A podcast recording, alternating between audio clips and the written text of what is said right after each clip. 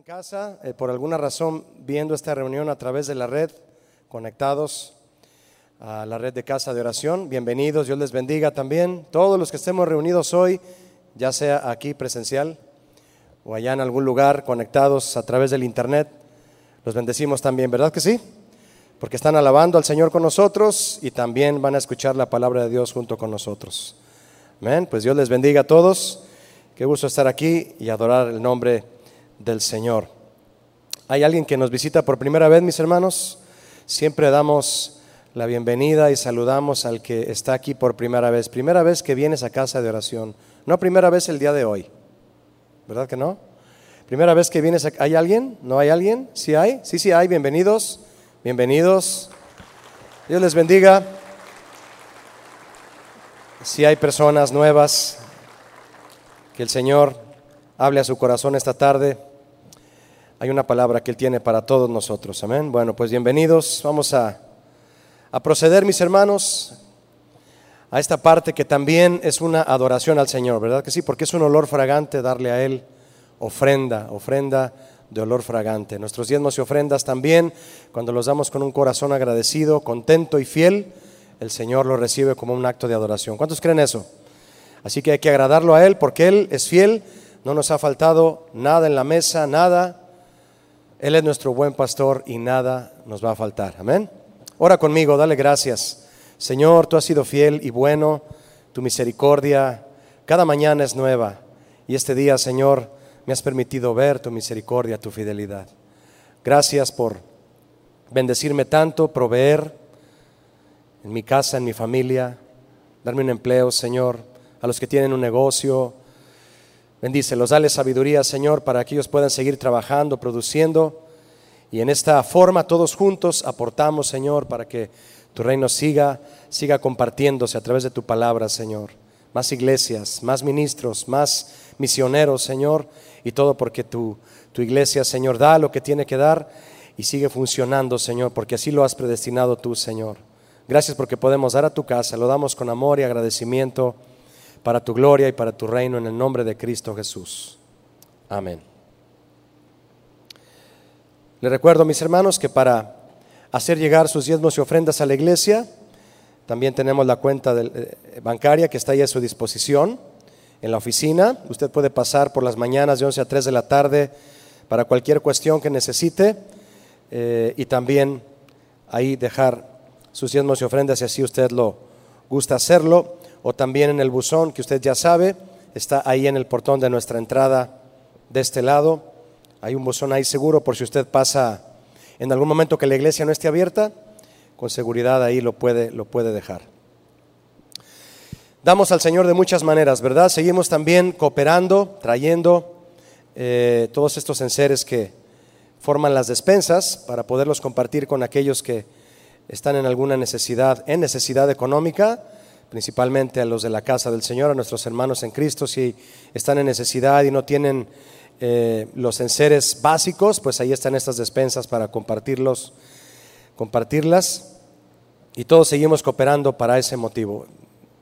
Yo creo que esto de las despensas, mi hermano, se quedó para siempre porque es una forma en que, en que la iglesia se sensibiliza, ¿verdad?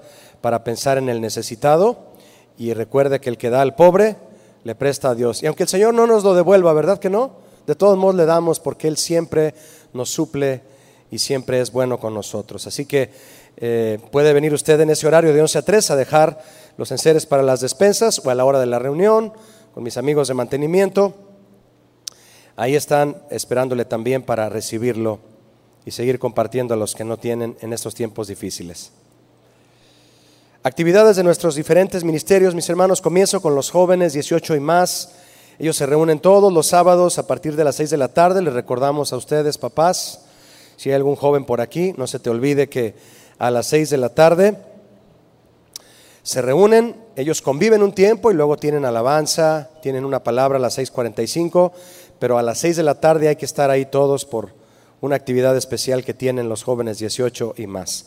Ellos tienen una actividad especial el día 24 de septiembre, es una velada una velada de oración de las 9 de la noche a las 6 de la mañana. Los jóvenes van a estar aquí en la iglesia. Eh, Hay que inscribirse para esta velada, es lo que estaba leyendo aquí, mire, del 18 al 28, inscribirse en el mezanín o auditorio menor. Ahí ustedes van a ver a, a los jóvenes que les reciben para anotarlos, porque tienen que llevar un control de este evento. Repito, el 24 de septiembre es la velada a las 9 de la noche y también tendrán un campamento los jóvenes del 18 al 20, eh, del 19 al 21 de noviembre. 19 al 21 de noviembre es la fecha del campamento de este año. Hay que inscribirse también en el auditorio menor y en el mezanín por allá. Allá donde se reúnen los jóvenes, allá también te darán todos los informes del campamento. Hay que estar listos. Eventos especiales para nuestros jóvenes, mis hermanos, para que reciban la palabra de Dios y sigan adelante consagrados en una vida para el Señor en estos tiempos también difíciles para los jóvenes, pero en Cristo todo es posible. Amén. Los jóvenes adolescentes tienen reunión también.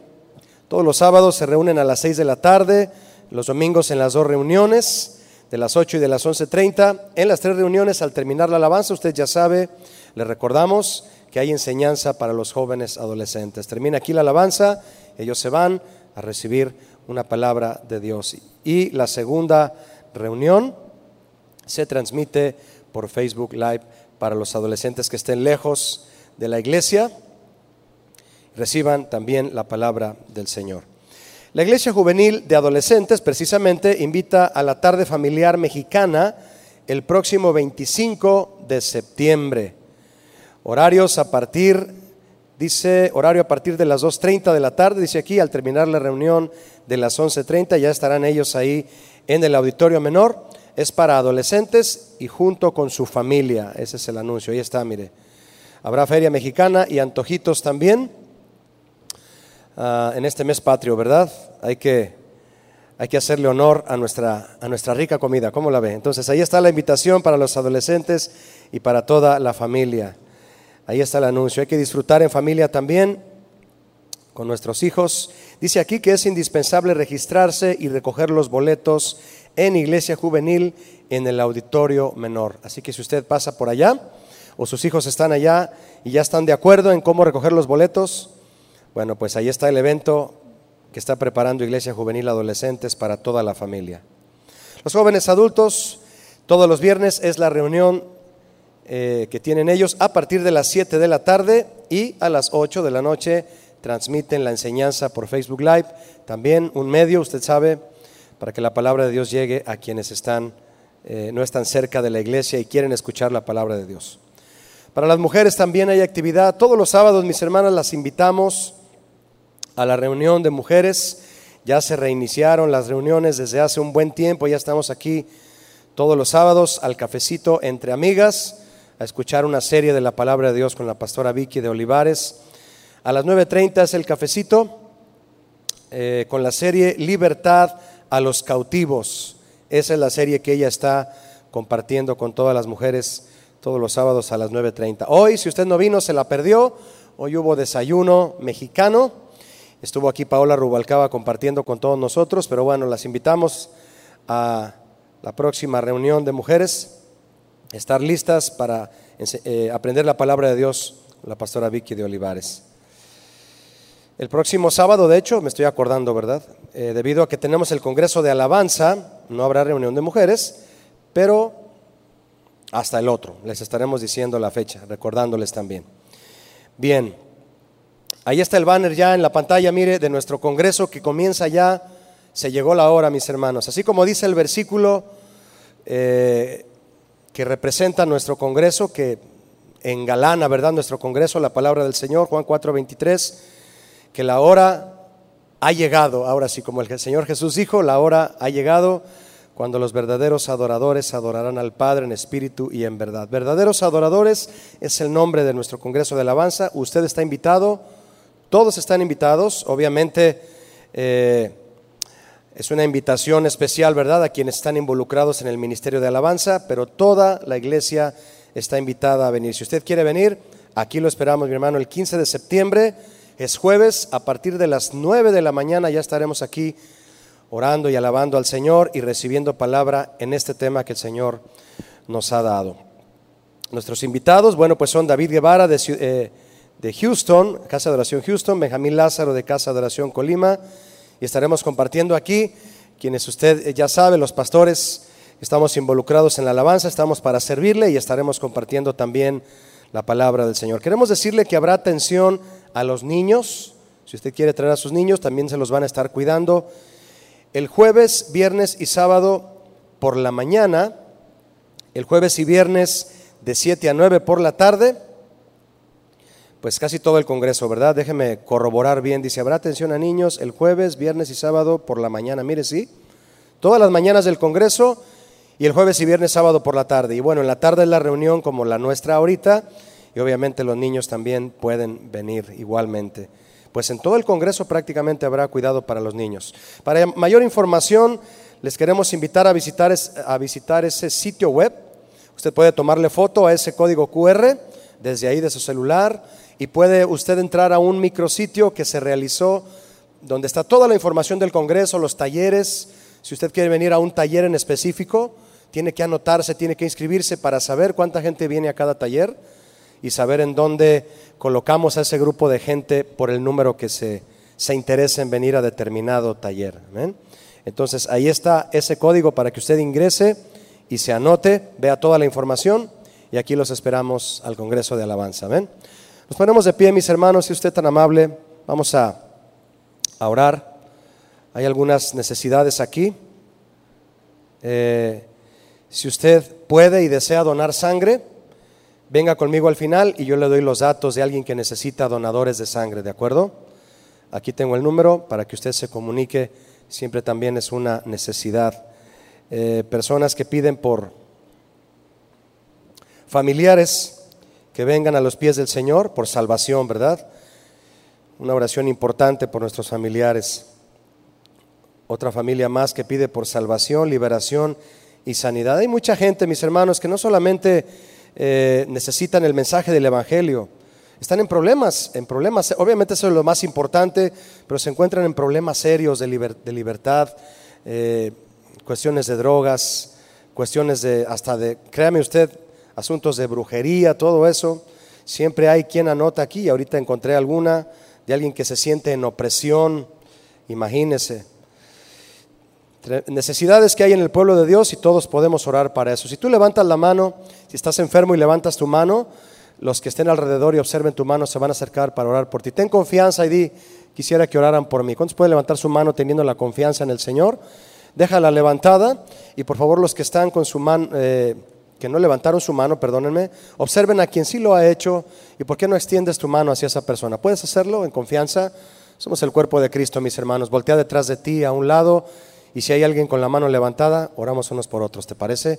Así dice la palabra de Dios. Oramos unos por otros, los enfermos pueden sanar, las necesidades pueden ser suplidas. Cuando está en la voluntad de Dios, Él nos oye y tenemos lo que pedimos. Y acompáñame a orar por el pastor Adolfo Toscano, que es pastor en casa de oración en Tepic, Nayarit. Amén. Señor, gracias, muchas gracias por escuchar nuestra alabanza esta tarde, que esperamos haya sido una ofrenda para ti. Grata, Señor. Y esta tarde, Señor, también, también oramos. Padre, por cada necesidad aquí en medio de tu pueblo. Tu palabra dice que cuando alguien está enfermo, impongamos las manos, oremos. Y la oración, Señor, puede sanar al enfermo, tu poder a través de la oración. Gracias, Señor, porque mis hermanos que han levantado su mano tienen alguna necesidad que tú conoces, pero juntos las ponemos delante de ti. Y te damos gracias que tú estás supliendo, eres el, eh, el pastor de nuestras almas, de nuestro corazón, y nada nos va a faltar, Señor. Padre, gracias por cada necesidad, porque tú las permites para que veamos tus milagros, tu poder. Así como respondiste a los discípulos de aquel ciego, que aquel ciego no lo estaba así, Señor, por haber pecado a alguien, sino porque la gloria de Dios iba a manifestar sobre su vida.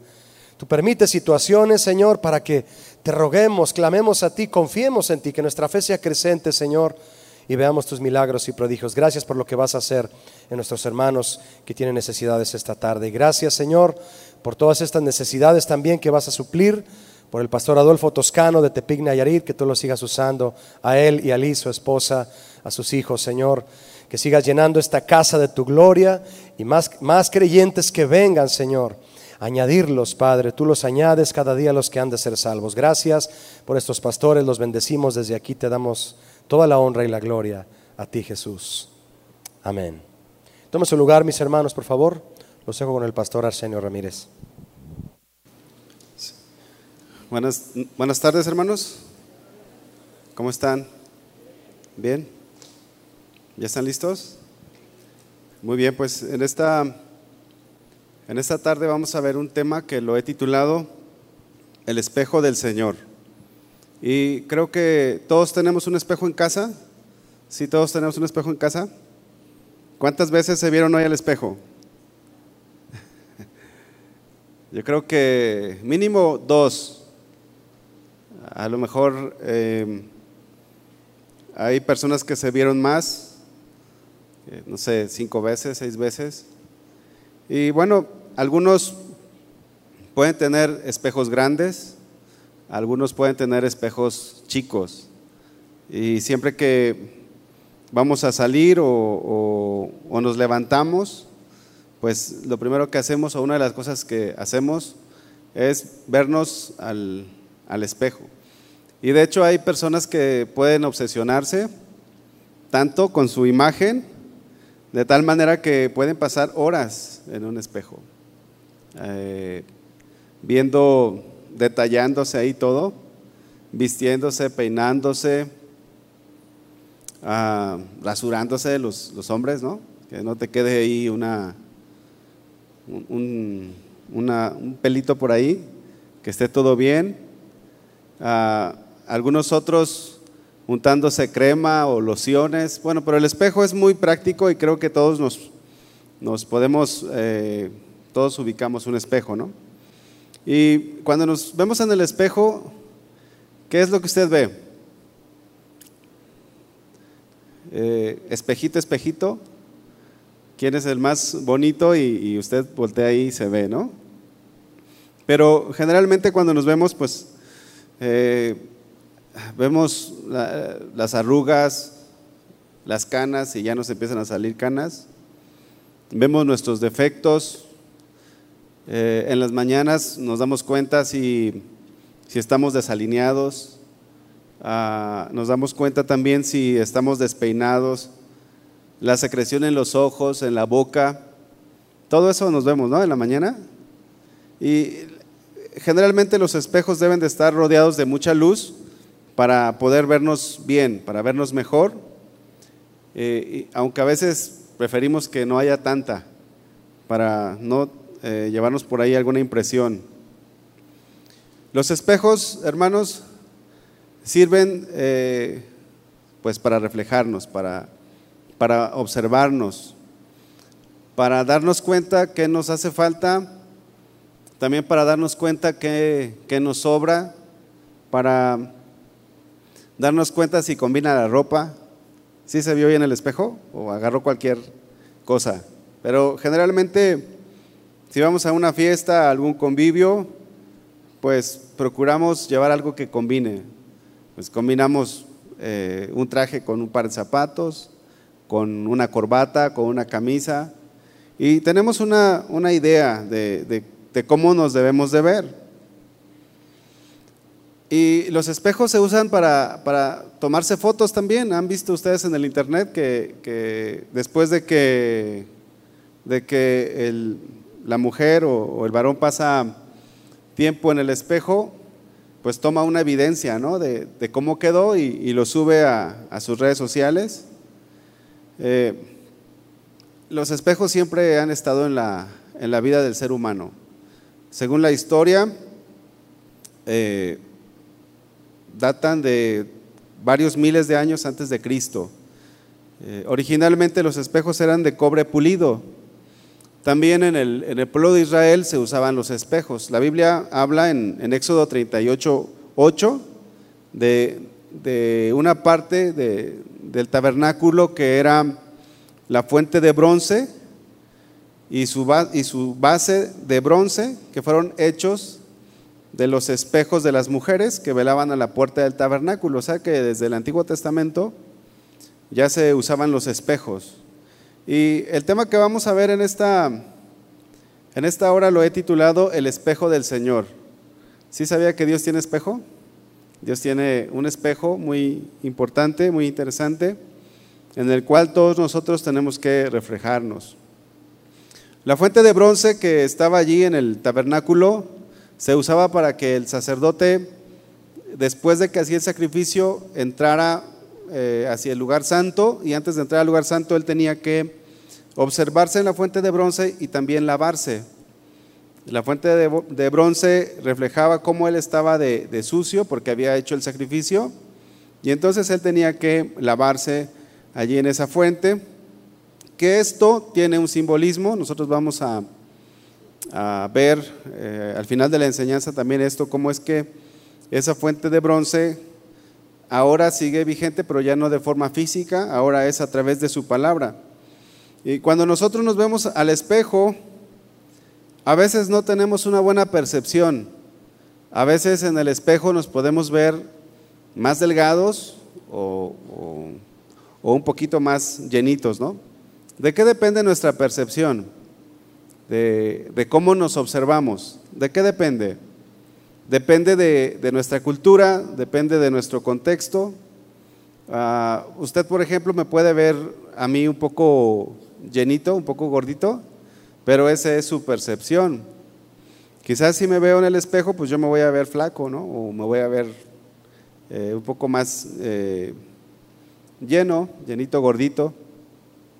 Pero cada uno, según su propia, su propia formación, es como se ve. Eh, depende de nuestra educación, de nuestro contexto, de nuestra cultura. Y no sé si ustedes se han dado cuenta que cuando vamos a una plaza hay espejos modificados. ¿Sí se han dado cuenta? Que de repente te ves al espejo y dices, oye, pues me veo, me veo, eh, no sé, a veces más, más flaquito o más llenito. ¿Sí? ¿Sí se han dado cuenta de eso o, todos se ven igual en el espejo? Hermanos, ¿están aquí? Sí. Hay espejos modificados, ¿sabían ustedes? Hay espejos modificados. Entonces, eh, depende de, nuestra cultura, pero también depende del espejo en el que nos estemos reflejando lo que nosotros vamos a ver. Ahora, llevándolo al, al, plano espiritual, vamos a abrir la Biblia en Génesis capítulo 3, versículo 9. Nuestra forma de ver depende de cómo está nuestro corazón. Nuestra forma de, de juzgarnos a nosotros mismos depende de cómo está nuestro corazón. Si nuestro corazón no está bien, entonces, aun cuando el espejo esté bien, no va a ser nuestra percepción buena. Si nuestro corazón está mal, nuestra visión estará también mal. Vean Génesis 3:9. Dice, "Mas Jehová Dios llamó al hombre y le dijo, ¿dónde estás tú?" Le pregunta el Señor a Adán. Y él respondió, oí tu voz en el huerto y tuve miedo porque estaba desnudo y me escondí. Y Dios le dijo, ¿quién te enseñó que estabas desnudo? ¿Se dan cuenta que antes de que eh, Adán y Eva pecaran, ellos no se daban cuenta de esto, de esta desnudez que ellos tenían? Pero después de que el hombre y la mujer pecan, Dice aquí la Biblia, Dios les pregunta, ¿quién te enseñó que estabas desnudo? ¿Has comido del árbol de que yo te mandé no comieses?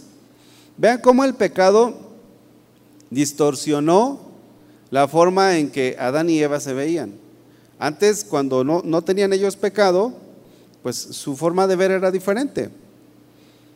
¿Quién te enseñó que estabas desnudo? Dice el versículo 12. Y el hombre respondió, la mujer que me diste por compañera me dio del árbol y yo comí. Vean cómo este hombre, Adán, responsabiliza a la mujer por su condición. Pero no solamente a la mujer, también responsabiliza a Dios porque dice, la mujer que me diste.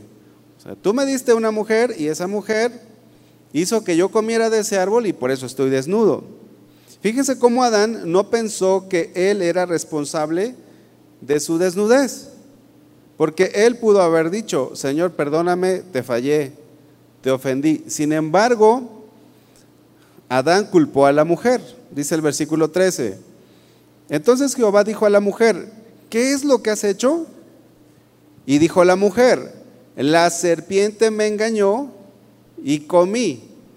La tendencia del ser humano es ver lo que hacen mal los otros.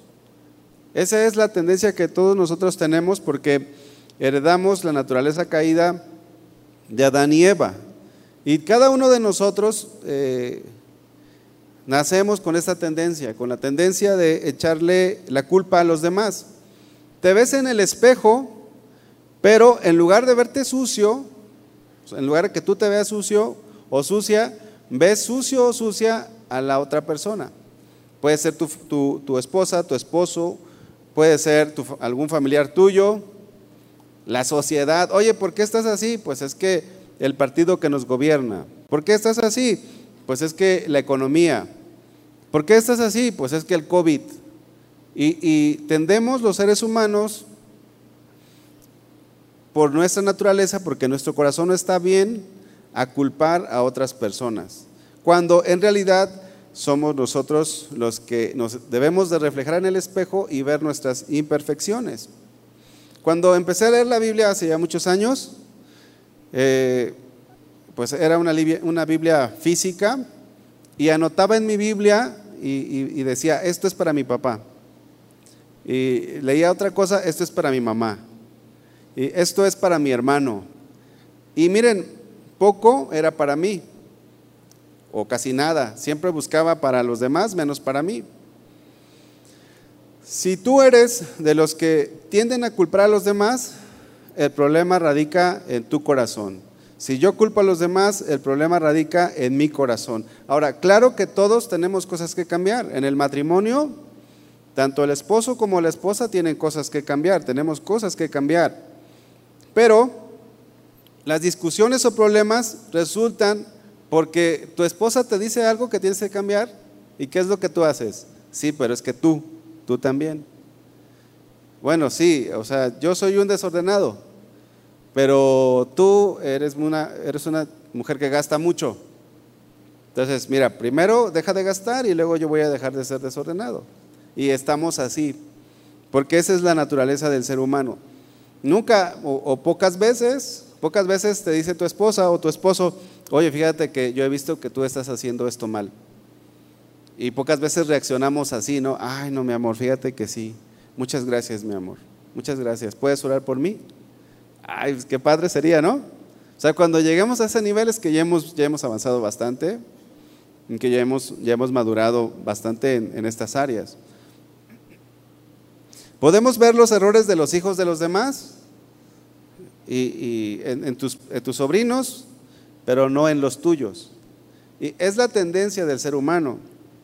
Podemos ver los errores en las demás iglesias, pero a veces no las vemos en las nuestras. O los errores en los vecinos, pero no en ti. Si no tenemos un corazón limpio, siempre vamos a ver las situaciones alteradas, siempre, siempre, siempre vamos a ver las situaciones alteradas. Nuestras situaciones económicas no las vamos a poder ver bien, vamos a, vamos a tener una visión mala, una visión equivocada. Porque si en nuestro corazón hay avaricia, nunca vamos a estar conformes con lo que tenemos. Hace unos días platicaba con un joven y me estaba diciendo que cómo le hacía él para tener una economía mejor, para poder ganar más, para estar de una manera económica más, eh, bueno, mejor. Pero en realidad no es que esté mal o no es que esté tan mal. La cuestión es que nunca estamos contentos con lo que tenemos. Y esa es y eso es por nuestra visión.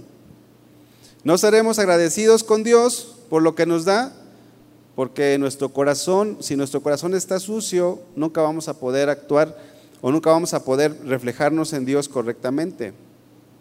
Hace, hace un tiempo escuché una, una historia de una, de una familia que tenía dos niños. Tenía una niña y tenía un niño. El niño era el, mayor, tenía siete años y la niña tenía cinco años. Entonces, pues la, la, la, esposa, la mamá, sirvió de comer y en el plato del niño, como estaba más grande, pues sirvió un pedazo más grande. En el plato de la niña, pues sirvió un pedazo más chiquito. Entonces la niña empezó a llorar y, lloraba desconsoladamente, ¿no? Y luego la, la mamá le pregunta, hija, pero ¿por qué estás llorando? Pues es que ve el pedazo más grande que tiene mi hermano. ¿Por qué le diste un pedazo más grande? Y estaba llorando. Y, total, hija, pues mira, es que él come más que tú y, y, no, no, te lo vas a acabar, y etcétera. Bueno, pues no dejaba de llorar. Entonces la mamá lo que hizo fue que agarró el plato del niño y se lo dio a ella. Y cuando se lo da, pega el grito llorando más fuerte todavía. Entonces le dice a la mamá, le dice la mamá a la niña, hija, ya te di el plato de tu hermano, ¿por qué estás llorando? Es que, ¿qué te pasa ahora? Entonces la niña dice, mamá, es que si, si me diste el plato de mi hermano, ¿qué pedazo le vas a dar a él ahora? O sea, le vas a dar un pedazo más grande todavía. Entonces, a veces somos así, ¿no? De que somos como la niña. Dios nos da lo que, lo que le pedimos y ahora estamos deseando otra cosa más grande. Y el problema a veces, por el, el, el hecho de que no seamos agradecidos con Dios, es por nuestro corazón. Cuando llevan a, a los fariseos, en, ahí en Juan capítulo 8, versículo 3, si lo quieren buscar, hermanos. Cuando los escribas y los fariseos le llevan a una mujer sorprendida en adulterio, a Jesús, en el versículo 4 le dicen a Jesús, Maestro, esta mujer ha sido sorprendida en el acto mismo del adulterio, y en la ley nos mandó Moisés apedrear a tales mujeres. ¿Tú pues qué dices? Mas esto decían tentándole para poder acusarle, pero Jesús, inclinado hacia el suelo, escribía en tierra con el dedo. Y como insistieran en preguntarle, se enderezó y les dijo, el que de vosotros esté sin pecado, sea el primero en arrojar la piedra contra ella. Vean, esta actitud es, es muy común. Acusamos a, a, las demás personas, pero no vemos lo que hay en nosotros. Estas personas estaban siendo muy duros con la mujer adúltera, pero también ellos eran pecadores. Pero ellos no estaban viendo su pecado. Ellos estaban viendo el pecado de la mujer. Pero Jesús los ubica y les muestra el corazón sucio que ellos tenían. Y miren, hermanos, aunque no sepamos la Biblia, si nuestro corazón no está limpio, siempre vamos a juzgar mal. Aunque sepamos, aunque no sepamos la Biblia, porque no vamos a poder ver cómo Dios nos ve. En Mateo capítulo 7, aquí este pasaje es Jesús hablando a sus discípulos, Mateo 7, versículo 3, dice, ¿y por qué miras la paja que está en el ojo de tu hermano y no echas de ver la viga que está en tu propio ojo? ¿O cómo dirás a tu hermano, déjame sacar la paja de tu ojo y aquí la viga en el ojo tuyo? Fíjese cómo Jesús ubica a sus discípulos. Ok, ¿quieres corregir a tu esposa? ¿Quieres corregir a tu esposo o algún hermano aquí en la iglesia o alguien? Bueno, pues es, es necesario que nosotros nos reflejemos en el espejo para que estemos bien y podamos corregir, para que eh, estemos, estemos limpios. No está mal querer ayudar a los demás, pero en primer lugar nuestro corazón tiene que estar bien para que juzguemos, para que ayudemos, para que eh, podamos dar un consejo sabio. Nuestro parámetro, hermanos, no debe de ser nuestra forma, nuestra propia forma de pensar. Si usamos un espejo diferente al del Señor, no nos vamos a reflejar bien, nos vamos a vamos a tener un parámetro incorrecto. Es importante que nuestro, nuestro eh, parámetro sea el Señor y no nosotros mismos. Vamos ahora a Proverbios capítulo 3, por favor. Proverbios 3, capítulo 3, versículo 7. dice, no seas sabio en tu propia opinión, teme a Jehová y apártate del mal. Miren, nosotros, eh, les decía hace ratito, que podemos vernos al espejo y vernos bien. Pero luego puede verte tu esposa y te dice, oye, traes chueca la corbata o traes eh, la playera volteada. ¿Alguna vez a ustedes les pasó? Levanten la mano los que se pusieron eh, la playera volteada o alguna prenda volteada alguna vez. ¿Y saben por qué? Porque no se vieron en el espejo. Salimos corriendo en una ocasión, este, ahí en la casa se fue, se fue la luz muy temprano y, generalmente yo acostumbro venir al servicio de las 8. Entonces pues llegué, llegué y entré normal. Y, cuando, cuando llegué ahí a la, a la, cabina y estaba el pastor y me dice, ven, ven.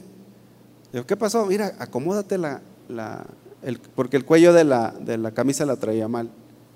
Y yo, yo pensé que estaba bien, pero como no me vi en el espejo, pues estaba mal. Ahora, podemos vernos en el espejo y juzgarnos a nosotros mismos. Siempre es bueno, hermanos, que, tengamos una segunda opinión hablando en lo natural. Eh, eh, hay gente que es experta en, cuanto a la forma de vestir.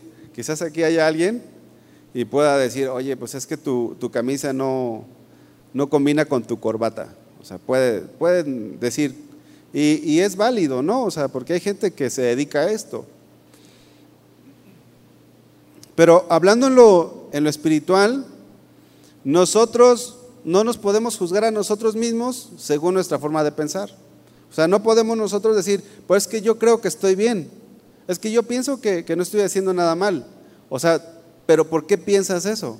No, pues es que no es malo, o sea, no es malo. Lo que yo hago no es malo, sí, ok, pero ¿por qué?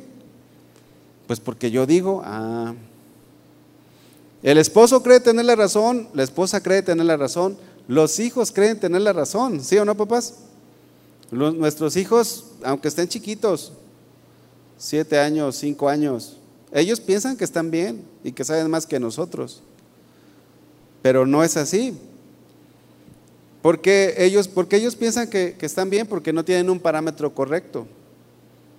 Nosotros, al juzgarnos a nosotros mismos, sin tomar en cuenta el espejo de Dios, no nos vamos a juzgar bien. Si, si, tú escuchas música del mundo y dices, pero pues ¿por qué no? Pues está bien, ¿no? Aparte habla de, habla de amor, si, escuchara narcocorridos, pues a lo mejor estaría mal. Y, pues, y de hecho no creo que esté tan mal. Pero, pero, ¿por qué piensas que está bien? Pues yo creo que está bien. Ah, tú crees que está bien, pero no te estás reflejando en el espejo correcto. La Biblia dice en Santiago 1:22, pero sed hacedores de la palabra y no tan solamente oidores, engañándoos a vosotros mismos. Miren, la palabra de Dios es el espejo del Señor, pero si no nos reflejamos en Él, o aún si nos reflejásemos en Él y nos enseña las cosas que están mal, pero nosotros decimos, pues eso dice la Biblia, pero yo digo, yo digo esto, pues estamos actuando mal. Si no la llevamos a cabo, la palabra de Dios no se cumplirá en nuestras vidas. Por lo tanto, necesitamos ser hacedores de la palabra. Podemos tener años escuchando la Biblia, hermanos. Años, pero solamente siendo oidores. Si no lo ponemos en práctica, nada va a cambiar. ¿De qué sirve que te veas en el espejo y, tú te ves ahí en el espejo y dices, pues el espejo dice eso, pero esto, pero yo digo que estoy bien? Pues de nada sirve. Porque muchas veces no cambiamos por falta de conocimiento. Y más en una iglesia como, como la nuestra, en el cual se predica la palabra de Dios, en el cual tenemos un instituto bíblico, en el cual hay clase para todos. Y de repente vemos que, que, ni para atrás ni para adelante. Bueno, a lo mejor en realidad para atrás. Así que debemos de darle el peso adecuado a la palabra de Dios en nuestras vidas. No darle más importancia a nuestros razonamientos. Siempre esto es muy importante. Porque dice el versículo 23, Santiago 1:23, porque si alguno es oidor de la palabra, pero no hacedor de ella, este es semejante al hombre que se considera en un espejo su rostro natural. Porque el que se considera a sí mismo y se va, luego olvida cómo era. A ver, eh, ¿cuántos se vieron en el espejo en la mañana? A ver, levanten la mano los que se vieron en el espejo en la mañana. Casi todos. ¿Se acuerdan cómo se vieron? Pues más o menos, ¿no? Hay gente que tiene buena memoria. Pero miren, yo no me acuerdo cómo, cómo estaba. Es más, antes de venir aquí con, con ustedes, aquí en la oficina tenemos un espejo. Y me vi en el espejo y ya no me acuerdo. o sea que, que, el ser humano así somos, somos muy dados a olvidar. Y, y aquí Santiago dice, si tú eres oidor pero no haces, eres como un hombre que se considera en un espejo su rostro natural. O sea, pero, pero tú estás juzgándote, tú estás viéndote en el espejo y estás diciendo, ay, pues no estoy tan mal, estoy bien. Te estás reflejando tú mismo. Ahora pues puedes ver que hay cosas que te hacen falta, pero no, puede ser que no le des la importancia que, que, se, que se requiere. No alcanzas a ver cuando eres tú el que se juzga sin un parámetro correcto, no alcanzas a ver todas las imperfecciones que tienes y que tenemos y que tengo. O si te comparas con tu esposa o con tu esposo, eh, o con algún hermano de la iglesia, tampoco es un parámetro muy bueno, a menos que tu esposa, tu esposo o el hermano de la iglesia sea como Pablo, que dijo, sean imitadores de mí así como yo de Cristo. Pero si con la persona que te comparas, ambos están en un proceso de, crecimiento, ambos están empezando, eso va a ser una justificación para que tú no cambies. Y vas a decir, bueno, pues si tú eres también así, Oye, pero ¿por qué me dices eso si tú también eres así? No quieres que te grite, pero tú me gritas. No, no, no, no. Pues, pues si, si yo te aguanto, pues tú aguántame. No, ese es un mal parámetro. No vamos a cambiar porque la otra persona cambie, sino vamos a cambiar porque tenemos una comunión con Dios y Dios nos está mostrando qué es lo que tenemos que cambiar. De nada serviría el conocimiento si no se lleva a la práctica. Congregarse de manera rutinaria de nada sirve si, si, lo que escuchamos en una, en una reunión como esta no lo aplicamos. Nos congregamos de manera rutinaria, de manera religiosa. Y eso, si bien nos va, o sea, si, si, si nos congregamos. Pero ahora con, con, lo de las transmisiones y con todo el material, la información que hay en el Internet, pues ya mucha gente ya no se congrega. Ahora, el espejo del Señor es el mejor espejo donde nos podemos reflejar.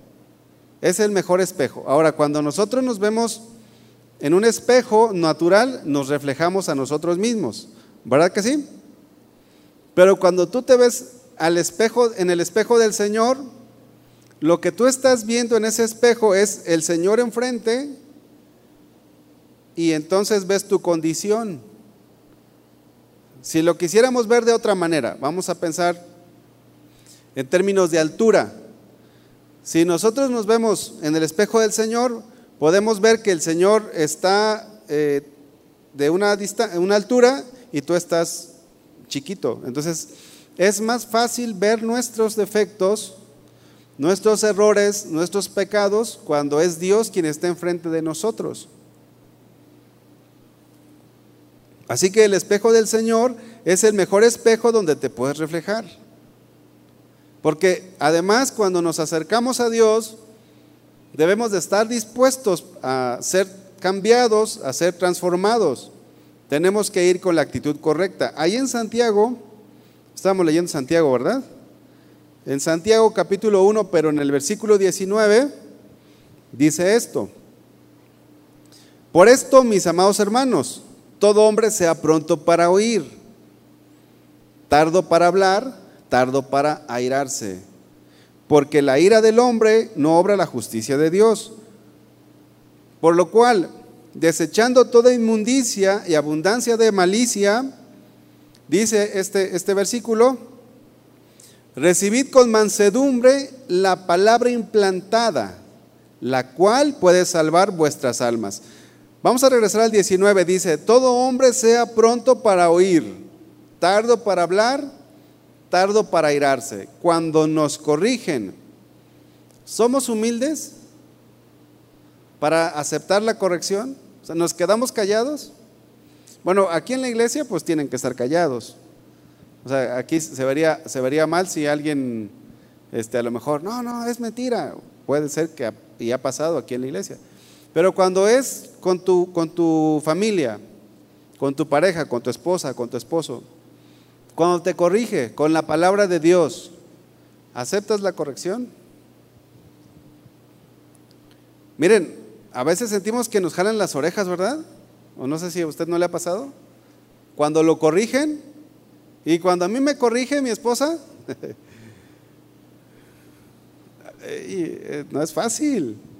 No es fácil, hermano, porque el hombre es orgulloso por naturaleza. La mujer, o sea, cuando hablo del hombre me refiero a hombre y mujer. Entonces de repente este, nos corregimos, sobre todo cuando el matrimonio empezaba o aún estábamos de novios. Me acuerdo que en una, en una ocasión estábamos de novios, le, dije a mi esposa, tú te vas a sujetar a mí cuando nos casemos, ¿eh? Y yo, y que, que eso no le gustó, pero yo como sabía que, que era algo que ella todavía no asimilaba, este, se lo dije. Claro, antes de casarnos ya todo estaba asimilado, hermano. ¿eh? Pero cuando, cuando empezamos en el matrimonio, tenemos ya 11, 11, vamos para 11 años de casados, era difícil, porque si me corregía, yo, yo, la verdad se los digo, hermanos, yo sentía que me jalaban las orejas, así. O que me, er, como, como algo caliente adentro, como diciendo, ah, pero pues ¿por qué me vas a decir? Y empezaba el dime y direte. Ah, sí, yo. Ok, ahorita que termines te voy a decir lo tuyo, pero tú también. Hasta que yo entendí que no es así. Hermanos, estamos llamados a ser irreprensibles delante de nuestra esposa delante de, nuestro, de, su, de su esposo, hermana.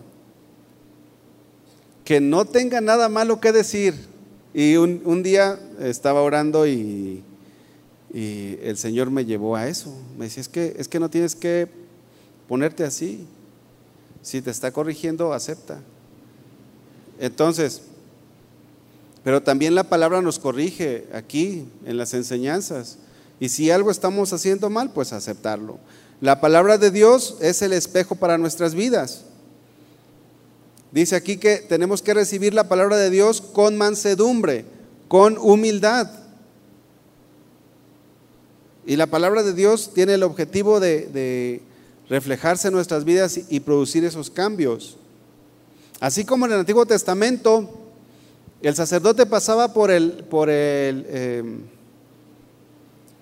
¿cómo dijimos que se llamaba? El abacro, la fuente de bronce, eh, tenía que reflejarse, veía qué cosas estaban sucias en él, se lavaba y ahora podía entrar a la presencia de Dios.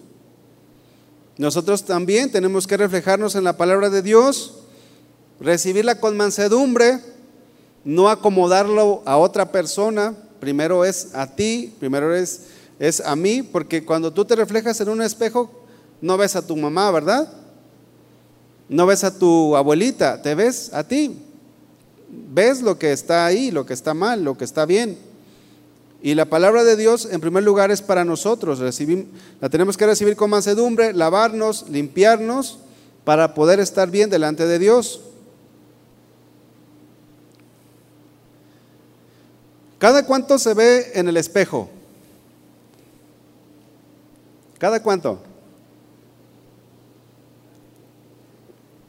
No, diario sí. Pero al día. Ahora hasta, hasta los celulares se usan como espejo, ¿no? Las mujeres un poquito más, hermanos. ¿Sí, verdad? Bueno, también hay hombres que se ven mucho en el espejo. Miren, ahí en la casa, en su casa, tenemos un espejo al subir las escaleras. Y yo creo que, ya es algo rutinario que, que, ni me doy cuenta cuántas veces nos vemos en el espejo. Pero cada vez que subo, ahí, ahí nos vemos, me veo en el espejo. Dice el versículo 22, Santiago 1, 22 pero sed hacedores de la palabra y no tan solamente oidores, engañándoos a vosotros mismos. Dios nos muestra lo que tenemos que hacer para cambiar nuestra vida, pero necesitamos obedecer. Si no obedecemos, hermanos, de nada sirve. De nada sirve que, que, nos veamos en el espejo y no hagamos nada por ello. Vemos nuestras imperfecciones, pero no hacemos nada. Tenemos que actuar. Tenemos que llevar a cabo lo que el Señor nos está mostrando que tenemos que hacer, que tenemos que cambiar. No debemos de enojarnos, dice eh, ahí Santiago, tardo para hablar, tardo para irarse. No se enoje, hermano. Hermana, no se enoje si, si le dicen que tiene usted que cambiar. Reflejémonos en el Señor, observemos la palabra, lo que dice al respecto. Miren, en cada situación podemos ver qué dice la palabra de Dios y cómo tenemos que actuar. Hace unos días, mi hija, eh, yo creo que todos los que tenemos hijos chiquitos, entraron a la escuela, nuestros hijos, ¿verdad que sí? ¿Sí los manda a la escuela? Bueno, entraron a la escuela y pues es una niña de siete años. La verdad es que hay niños de siete años que ya van a la tienda y regresan y te dan cuentas claras. Pero eh, a mi hija, eh, no la mandamos solita a la tienda. La otra vez fue a comprar unas tortillas. Y, cuando regresé me decía, papá, fui sola, fui sola a comprar las tortillas. Lo que no supo ella es que mi, esposa estaba cuidándola de lejos, ¿no? O sea, sabemos en el, mundo en el que vivimos y, no, la, no la soltamos fácilmente. Pero en la escuela no podemos estar ahí con ella. Entonces, le dimos un, le dimos un billete de, le dimos creo que dos billetes de 20 pesos y un billete de 50. Entonces fue a la tiendita y le engañaron, hermanos. Le, cobraron de más. Y le dije, a ver, hija, ven, vamos a hacer cuentas. ¿Cómo te fue? Y le digo, platícame. Y después me dijo, ¿fuiste y gastaste de lo que te dimos? Sí. ¿Y, ¿Y qué compraste? No, pues compré esto, aquello y yo dije, ¿te cobraron 40 pesos por eso? No, no, no, eso, eso está mal. Yo creo que 20 pesos es lo que valía eso.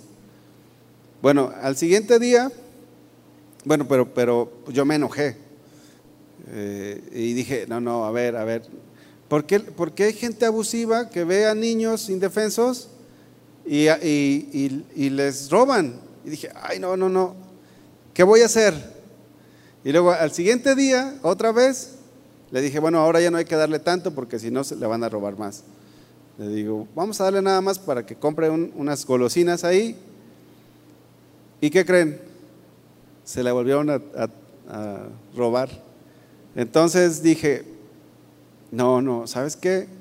Vamos a ir a hablar con la directora. Y vamos a hacer esto, y vamos a hacer aquello. A ver, ¿por qué abusan de mi hija? Y fíjense, es algo sencillo, ¿no? Pero luego me acordé que soy cristiano.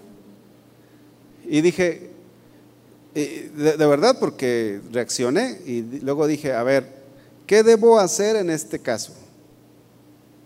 Porque aparte, hermano, yo estoy enseñando a reaccionar a mi hija también, porque al rato va a decir, ah, pues mi papá se fue a pelear con la directora porque me robaron 20 pesos, pues yo también voy a pelear. O sea, estamos eh, enseñando con todo lo que hacemos. Miren, pues me fui a la palabra. Es un caso muy sencillo. Es un caso muy, muy sencillo, pero aplica para todo. Te quedaron, no te pagaron en un trabajo que tienes que hacer. Pues vas a la palabra y te reflejas. ¿Cómo tengo que actuar? ¿Qué tengo que decir? Vas a la palabra y te reflejas. Entonces, pues fuimos a la Biblia y la Biblia nos dice cómo tenemos que actuar. Claro, humanamente te quieres enojar, pero la Biblia dice que no nos enojemos, que seamos tardos para airarnos. La Biblia dice que no debemos de ser vencidos de lo malo, sino vencer con el bien el mal. Pero necesitamos reflejarnos en cualquier situación. Debemos de actuar cristianamente y reflejarnos en su palabra. Te peleaste con tu esposa, con tu esposo, ¿qué vas a hacer? No, pero a ver, es que lo que me hizo no estuvo bien. Pues sí, pero ¿qué vas a hacer? ¿Qué vas a hacer?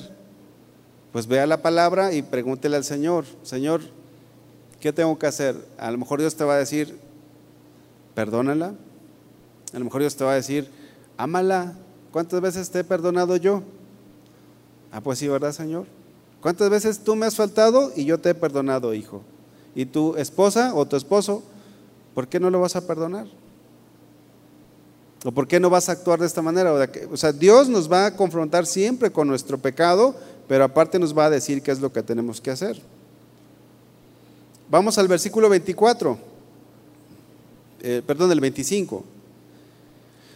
Santiago 1.25. Mas el que mira, o sea, atentamente en la ley, en la perfecta ley, dice aquí Santiago, la de la libertad y persevera en ella, no siendo oidor olvidadizo, sino hacedor de la obra, este será bienaventurado en lo que hace. Previamente habíamos leído que hay personas que ellos se consideran su rostro en un espejo. Pero en el versículo 25 dice, pero donde lo que tú tienes que ver es en el espejo de la ley de Dios. ¿Cómo tienes que actuar? Tienes que perseverar en ella, no siendo oidor olvidadizo, sino hacedor de la obra. Dice, este será bienaventurado en lo que hace. Mirar atentamente significa poner toda nuestra atención, toda nuestra atención, deseando aprender la palabra de Dios. Dios siempre nos enseñará a través de su palabra las cosas que tenemos que hacer. Cuando nos reflejamos en ella, siempre nos va a estar hablando. Y cuando nosotros hacemos la obra, vamos a ser bienaventurados. Por lo tanto, debemos de perseverar en hacer lo que la palabra enseña. Y en primer lugar, hermanos, cambiar nosotros. Tú, primero. No esperes que tu esposa cambie o que tus hijos cambien, primero tienes que cambiar tú.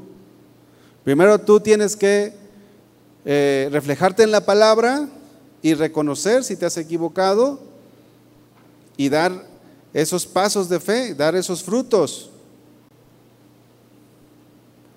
Si tú estás bien con Dios, entonces hasta vas a poder saber ayudar a tu familia, a tu esposa, a tus hijos, a tus parientes, a los hermanos.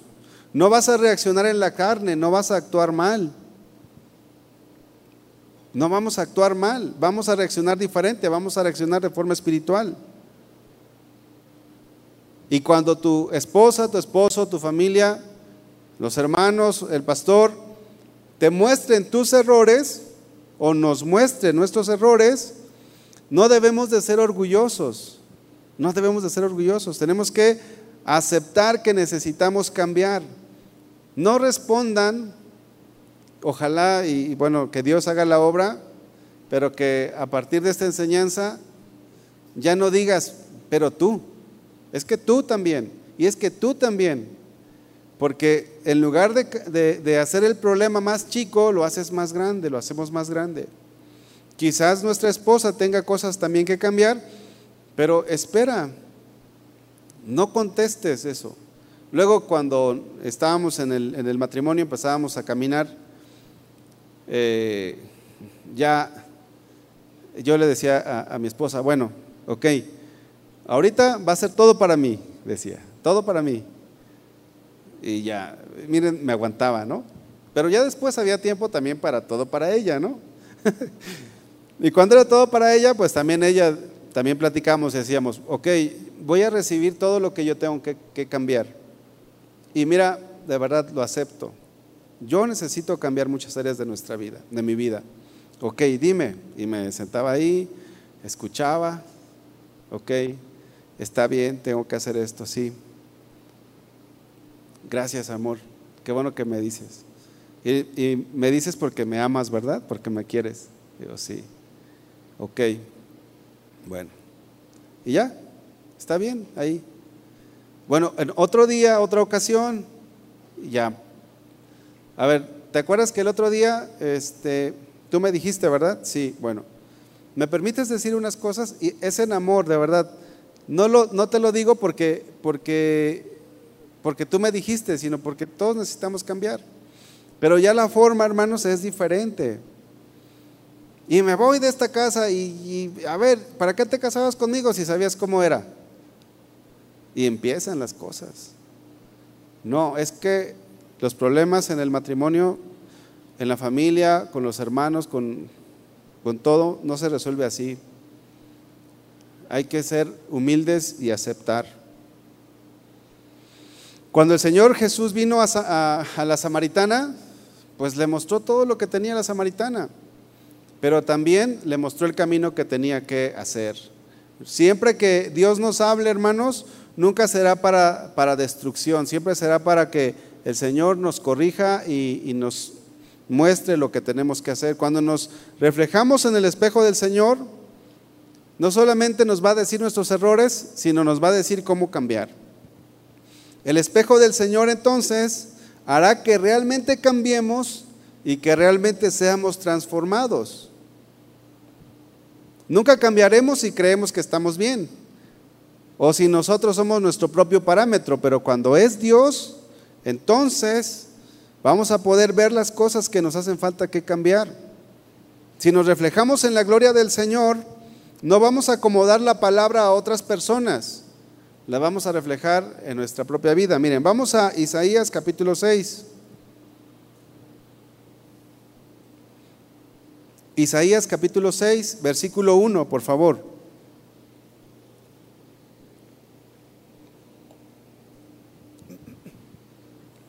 Dice, en el año que murió el rey Usías, vi yo al Señor sentado sobre un trono alto y sublime, y sus faldas llenaban el templo. Qué tremendo, ¿no, hermano?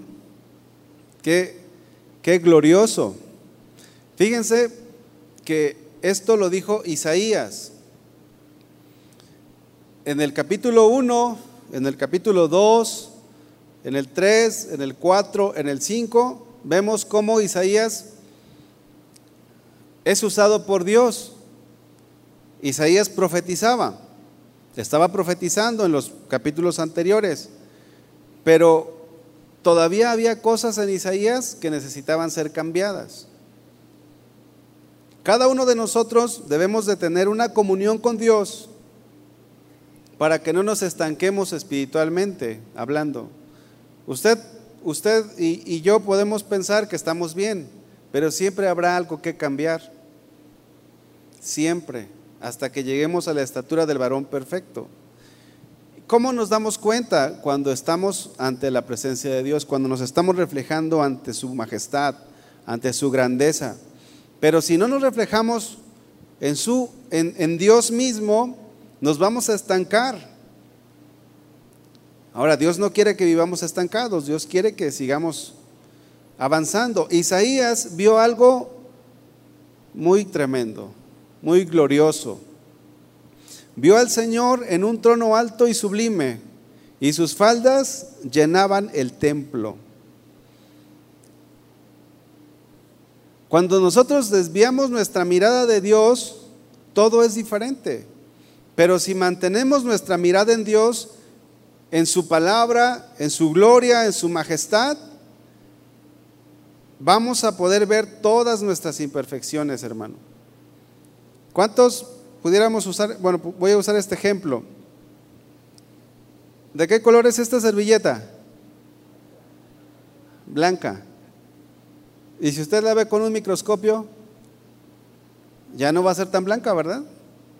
Si usted la ve con un microscopio va a decir, oye, pero tiene un montón de cosas. Está limpia, sí, pero si la depende. Depende. A nuestro parecer, este, está limpio. ¿No le ha pasado a usted que a veces hace aseo y, y luego dices, pues ya barrí, ya trapié? Y luego llega la esposa, ¿no? Y dice, ¿ya barriste, ya trapeaste? A ver, deja checar. Y ¡bum! Oye, ¿de dónde salió tanto polvo? No, si yo ya había barrido y trapeado. Pero eh, es, es un ejemplo muy, o a veces este, dicen, oye, haces aseo, pero no levantas, no mueves los, los, los, sillones, tienes que mover los sillones, sacar toda todo el polvo que hay ahí. O sea, hiciste aseo, pero no lavaste las ventanas. Mira, las ventanas están todas sucias. Y yo digo, órale, no, no, este, mantener una casa limpia es cosa seria. Hacerlo por encimita, pues cualquiera, ¿no? Pero Isaías estaba frente al, al ser más limpio, estaba frente al ser más puro, más santo, más sublime, más excelso. Dice el versículo 2, por encima de él habían serafines cada uno tenía seis alas, con dos cubrían sus rostros, con dos cubrían sus pies y con dos volaban. Y el uno al otro daban voces diciendo, Santo, Santo, Santo, Jehová de los ejércitos, toda la, tierra está llena de su gloria. O sea, todo lo que vio, todo lo que vio Isaías. Claro, si nosotros nos reflejamos con con nuestra esposa, con su esposo, con el, familiar, el pariente, pues usted va a pensar que está bien.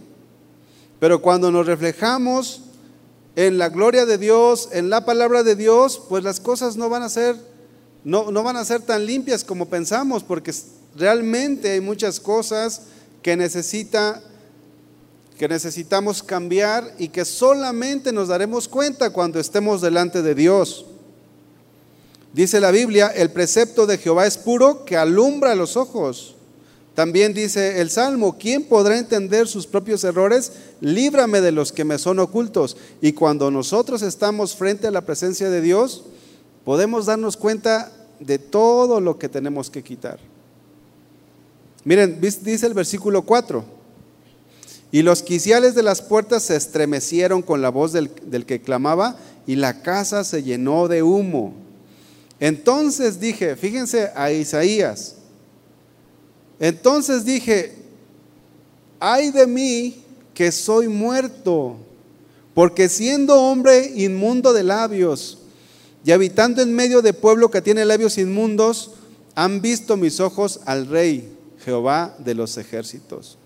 Miren cómo Isaías, siendo el profeta Isaías y profetizando capítulos anteriores, ahora aún así pudo ver su condición. Y esto es, hermano, lo que nosotros necesitamos día tras día. Reflejarnos en Dios.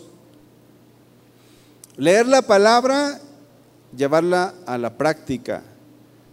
Meditar en la palabra, meternos en oración. Que podamos decir como, como Moisés, Señor, muéstrame tu gloria,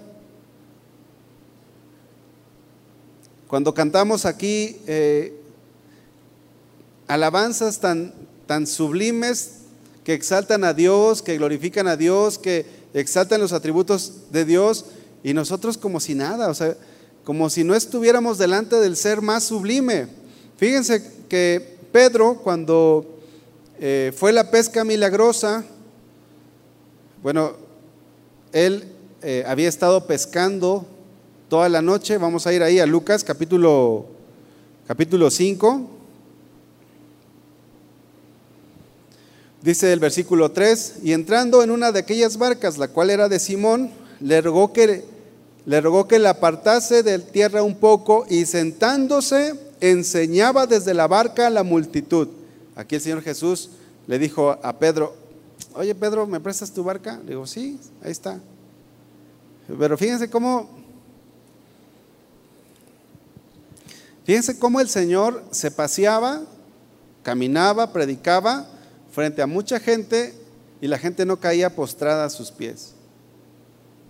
Eh, ¿Se acuerdan ustedes ahí en el camino de Maús? Eh, iba, iba el Señor y se acerca con los que iban ahí en el camino de Maús y, les predica y les habla. Y luego ellos dicen, cuando ya el Señor desaparece, dicen, ¿no ardía nuestro corazón cuando nos abría las escrituras? Y ellos no percibían todo esto de, la gloria de Dios, la presencia de Dios. Y pues entró, a, una barca y enseñaba desde la barca a la multitud, dice el versículo 4. Cuando terminó de hablar, dijo a Simón, Simón, boga mar adentro y echad vuestras redes para pescar. Respondió Simón, respondiendo Simón le dijo, Maestro, Toda la noche hemos estado trabajando y nada hemos pescado, mas en tu palabra echaré la red. Pero ven a un Simón, yo veo a un Simón cansado, veo a un Simón eh, que es como si Simón estuviera tratando con cualquier persona. Dice, bueno, más en tu palabra echaremos la red. Versículo 5. Y habiéndolo hecho, encerraron gran cantidad de peces y su red se rompía. Oigan, Pedro era un pescador experimentado, eh, sabía cuándo pescar y cuándo no. Eh, mi, suegro es, él, es buzo y él sabe cuándo ir a bucear y cuando no, cuando sí va a ver, cuando no, que, o sea, conoce el mar, sabe dónde sí y dónde. Pedro era alguien así, conocedor de, de este oficio.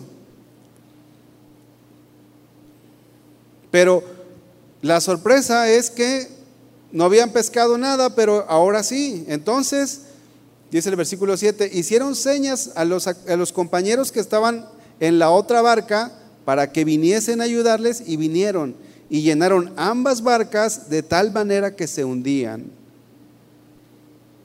Viendo esto Simón Pedro, ¿qué hizo? Cayó de rodillas ante Jesús, diciendo, apártate de mí, Señor, porque soy hombre pecador. Fíjense, Pedro a lo mejor se sentía bueno, al igual que nosotros podemos sentirnos buenos, podemos sentirnos dignos, Podemos inclusive actuar de una forma altanera como lo hacía Pedro. Pero cuando somos reflejados delante de la gloria de Dios, hermanos, no somos nada delante de Él. Respiramos por la gracia de Dios, vivimos por la gracia de Dios, nos movemos por la gracia de Dios. Somos absolutamente dependientes de la gracia de Dios. Pero mientras no nos reflejemos, no vamos a poder decir como Pedro, apártate de mí, Señor, porque soy hombre pecador. A veces nos podemos sentir dignos, merecedores, pero cuando estamos delante de el alto y sublime, ¿qué somos? Dice el versículo, regresando a Isaías, dice el versículo 6, y voló hacia mí uno de, de los serafines teniendo en su mano un carbón encendido tomado del altar con unas tenazas. Y tocando con él sobre mi boca, dijo, he aquí esto tocó tus labios y es quitada tu culpa y limpio tu pecado. Isaías, al igual que la samaritana, Dios no solamente le mostró lo, lo que había mal en ellos, también Dios trajo la solución. Y en esta hora, hermanos, pues hemos venido aquí a la iglesia, pero lo más importante es reflejarnos en Dios.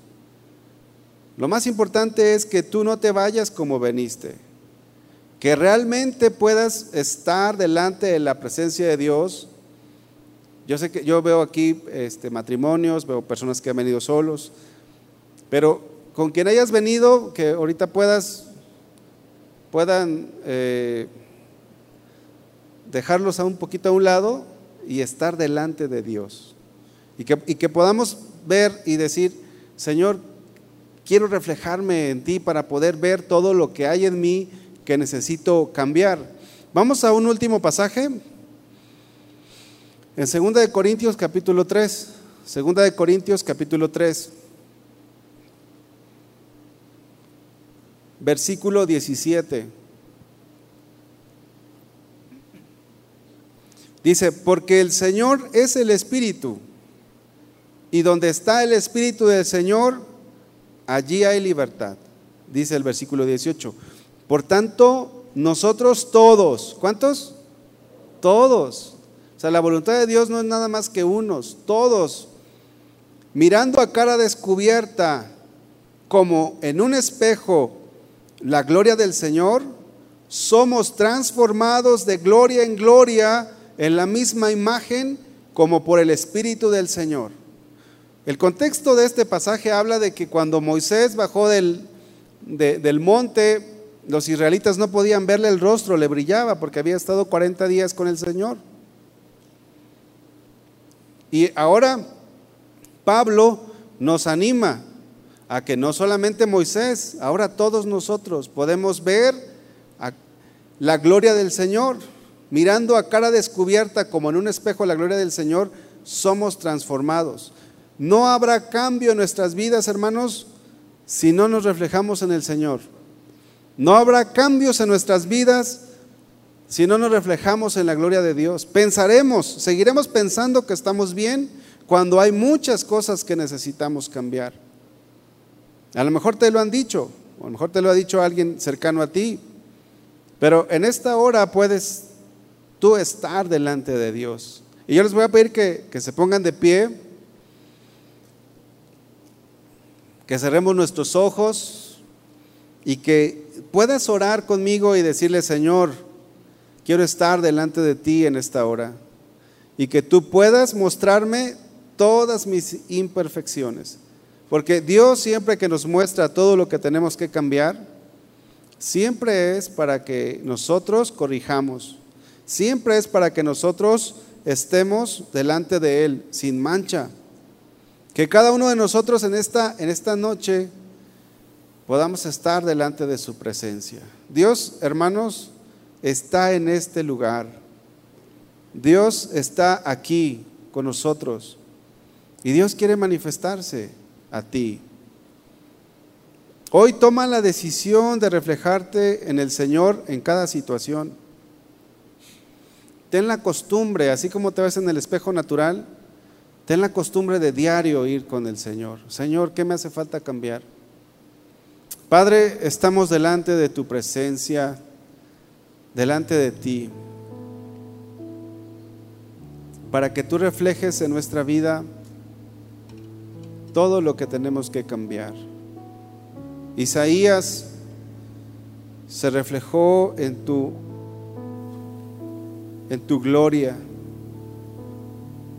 y él vio su pecado.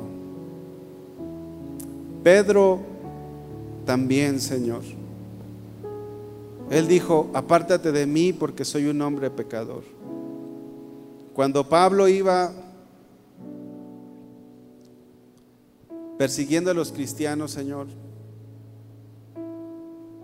y vio tu gloria, hubo un cambio en su vida. Y en esta hora, Señor, Queremos que tú te reflejes en nosotros. No queremos estarnos ya comparando con, con las personas, con nuestros familiares, con los hermanos. Queremos estar delante de ti. Porque cuando estamos delante de ti, podemos ver todo lo que necesitamos cambiar. Y no solamente eso, Señor, sino que también tú nos ayudas a cambiar. Tú quieres llevarnos a una comunión contigo constantemente, Señor. A no vivir una vida de religiosidad. Señor, queremos estar también nosotros contigo, constantemente, viendo tu gloria, observándonos en tu palabra ser hacedores y no solamente oidores. Queremos ser humildes delante de ti, Señor. Perdónanos. Hay tantas cosas en nuestras vidas que necesitamos dejar. Hay tantas cosas en nuestras vidas que necesitamos cambiar, Señor. Queremos hacer un compromiso contigo, Señor, de caminar, de, de ser obedientes y de buscar esa comunión, para que entonces, Señor, podamos ser transformados de gloria en gloria a la misma imagen, a la tuya, mi Dios. Gracias, Señor, por tu palabra. En el nombre de Jesús. Gracias, Señor.